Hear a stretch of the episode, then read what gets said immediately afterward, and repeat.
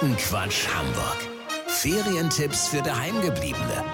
Heute Die neue Shisha-Bar Oriental Nightmare in der Wandsbeker Chaussee. Leute, was soll ich sagen? Die Shisha-Bar ist einfach perfekt.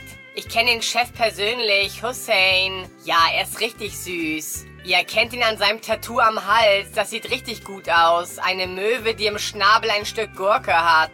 Ja, dann gibt es richtig außergewöhnliche Shisha-Sorten. Meine Favoriten sind Knoblauch, Banane und Kokos-Sojasauce. Beide extrem lecker und aromatisch. Und die Sitzpolster sind so gemütlich, das glaubt man fast gar nicht. Hussein meinte, das ist eine Sonderanfertigung. Innen sind die Polster aus Hyaluron, Osmose und dazu noch 20% Ekstase. Und dann dieser Bezug. Der ist aus peruanischer Eselseide und Estragon. Man sitzt, als würde man auf einer Schleierwolke schweben, ehrlich.